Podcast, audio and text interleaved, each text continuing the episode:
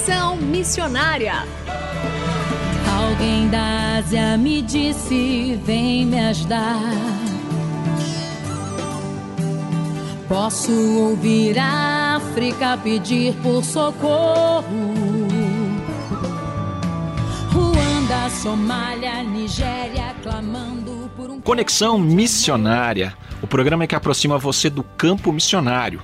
Nosso propósito é informar de que maneira você pode se envolver com a obra missionária, compartilhar motivos para intercessão e também apresentar oportunidades para que você possa ir a um campo missionário, apresentando entrevistas, atividades missionárias e a programação de eventos para quem deseja fazer parte daquilo que Deus está realizando no Brasil e no mundo. Fique conosco, está começando mais um Conexão Missionária.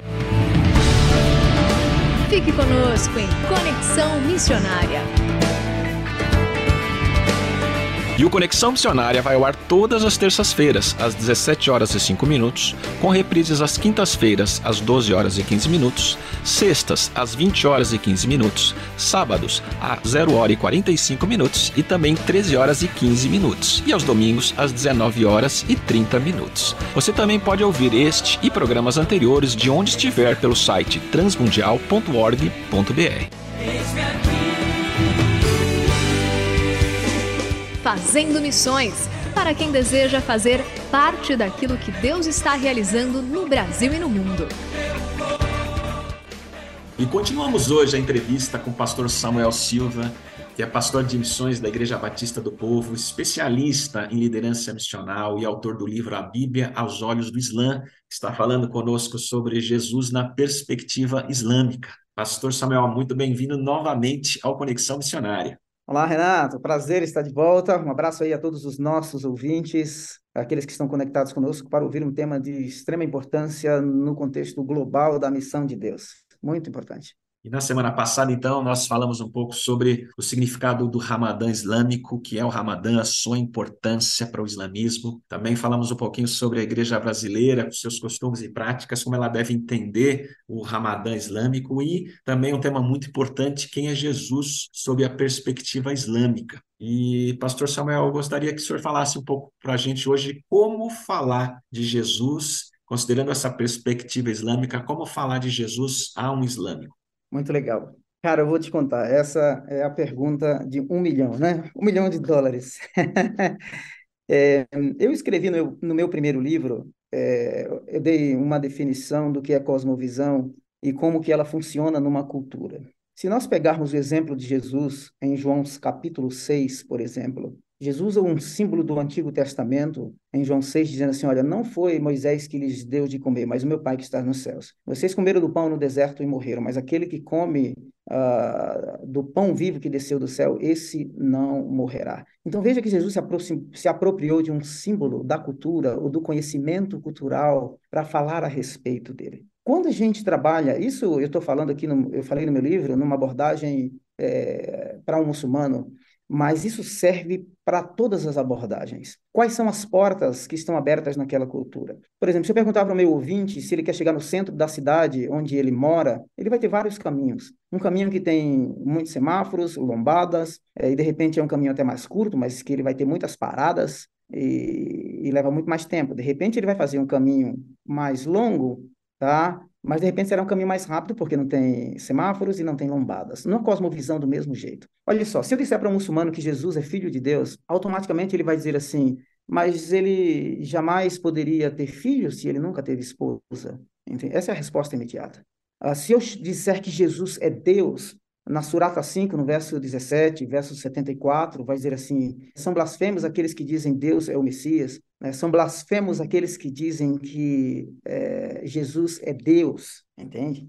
Então, veja só, qual é a terminologia que eu tenho dentro da cosmovisão islâmica que me permite abrir uma porta de comunicação e entrar por ela? Jesus é um profeta. Mas aí o muçulmano vai me dizer assim: não, mas Jesus foi um profeta enviado para judeus e cristãos. Beleza, esse é um ponto bom. Então eu perguntaria para ele assim: olha só, se ele é um profeta que foi enviado somente para judeus e para os cristãos, por que é que vocês usam Deuteronômio capítulo 18, que diz que Deus levaria um profeta entre vocês? Por que é que vocês usam uh, o Novo Testamento, João 14, 16, quando Jesus disse que ele enviaria o Paráclito? Entende? É, por que é que vocês dizem na Surata 3 que uh, Jesus veio para é, revelar a vocês, árabes, algo que estava oculto. Então veja só, que Jesus não é um profeta somente para judeus e para os cristãos, Jesus é um profeta universal. Então veja só, eu pego esse conceito da cultura e amplio. Outros temas, por exemplo, Jesus é chamado de o verbo de Alá na Surata 3. O que é o verbo? O verbo é a palavra. Por que, que vocês usam essa terminologia? E aí a gente pode discorrer como que essa palavra era usada na filosofia grega, como ela era usada no Antigo Testamento, de que Deus criou o mundo por meio da palavra. A gente pode usar João, o Evangelho de João, no capítulo 1, e dizer assim: veja como o mundo foi feito por ele, sem ele nada do que foi feito se fez. Entende? Então eu pego essas portas abertas, essas terminologias que estão no Alcorão e eu amplio. Agora, por exemplo, Jesus não morreu, Allah o levou para os céus, mas um dia ele vai voltar. Ele vai voltar na idade de mais ou menos 40, é, 33 anos, vai viver 40 anos na Terra. Bom, para encurtar, nós não temos muito tempo para explorar aqui esse assunto, mas o certo é que o mundo vai estar num estado tão deplorável que ele só vai melhorar, segundo a teologia e a escatologia islâmica, ele só irá melhorar por meio de uma intervenção divina. E sabe quem é que vai melhorar o mundo? Sabe quem é que vai colocar as coisas nos seus devidos lugares na perspectiva uh, da teologia ou da escatologia islâmica? É Jesus, o filho de Maria. Ele virá para reinar. Ele virá para tornar a terra né, um lugar de verdadeiro avivamento. Obviamente que o muçulmano vai dizer assim, não, ele não vai governar nem com o Antigo Testamento, nem com o Novo Testamento, mas com a luz do Alcorão. Ele vai estabelecer a lei da Sharia. Mas eu, o que eu quero dizer, o, que, o meu ponto principal é dizer assim, que mesmo na escatologia islâmica, quando Jesus voltar, aquele que eles dizem que não morreram, ele voltará com poder e glória e graça para reinar sobre toda a terra, e o mundo será transformado, assim como foi transformado no primeiro século. Então, são essas portas de entrada na teologia islâmica, entende? Em que eu faço com que o muçulmano ele possa refletir. Ah, lendo outras passagens, é, tem uma passagem do Alcorão que diz que nenhum ser humano ele teria a capacidade de criar pelo menos uma mosca. O único ser que tem poder para criar é Allah.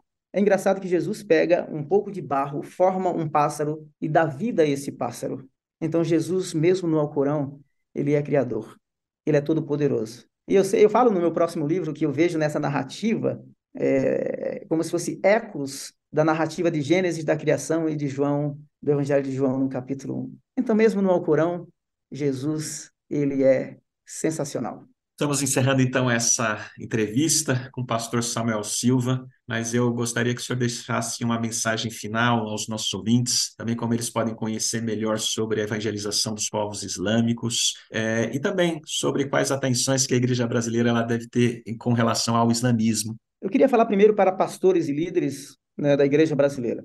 É, inclusive, alguns escritores que escrevem sobre esse tema, eles ignoram o crescimento do Islã. Então, nós temos que respeitá-los, porque eles estão num país livre, embora a gente não tenha liberdade nos países islâmicos para pregar o evangelho para os muçulmanos, aqui eles têm liberdade. E aqui nós temos liberdade para falar. Então, eu estou muito preocupado no Brasil com meias verdades que têm sido disseminadas é, por alguns muçulmanos, por isso eu decidi escrever alguns vídeos ou trazer um, algum conteúdo a público como esse que nós estamos fazendo aqui, com todo respeito, não é? mas é aquilo que o Alcorão diz, é aquilo que as Escrituras é, diz, é aquilo que nós acreditamos. Então, o que eu peço a você é, se você quer encontrar é, mais conteúdo, você pode ir lá no meu Instagram, arroba PR Samuel Silva, underline. E o que eu peço a você é o seguinte, que você espalhe esse conteúdo. Por quê? Porque teve um antropólogo que fez uma pesquisa no Rio de Janeiro com mil uh, muçulmanos brasileiros e 85, 90% deles vieram de comunidades evangélicas. Então, nós não podemos ignorar essa realidade. Pastores, líderes, é, membros de igrejas e nós precisamos trazer essa consciência para a igreja brasileira de que o Brasil é o quartel-general do Islã na América Latina. Tá? E nós não podemos eh, deixar, permitir que as nossas verdades sejam questionadas abertamente e que a gente não diga nada e que a gente não equipe a liderança da igreja brasileira e também que não equipe os crentes para alcançar essas pessoas. E mais, nós temos o privilégio, Renato, de termos aqui no Brasil entre um dos oito segmentos menos alcançados, 27 nações onde, é, onde se é proibido pregar o evangelho e elas estão aqui, nós precisamos alcançá-las, tá bom? Eu deixo aqui o meu agradecimento, ore pelo Brasil, ore pela liderança da igreja brasileira, ore por rádios como esta e tantas outras que estão realmente com, com o propósito de é, fazer com que o evangelho chegue realmente até os confins da terra. Que Deus abençoe você, Renato, aqui no seu programa e todos os nossos ouvintes. E muito obrigado, e sempre à disposição de vocês. Pastor Samuel, nós agradecemos mais uma vez, também abençoamos seu ministério, a eh, sua casa, toda a sua família. E, querido ouvinte, continue aqui conosco no Conexão Missionária e também toda a programação da Rádio Transmundial. Deus abençoe a todos e até a próxima.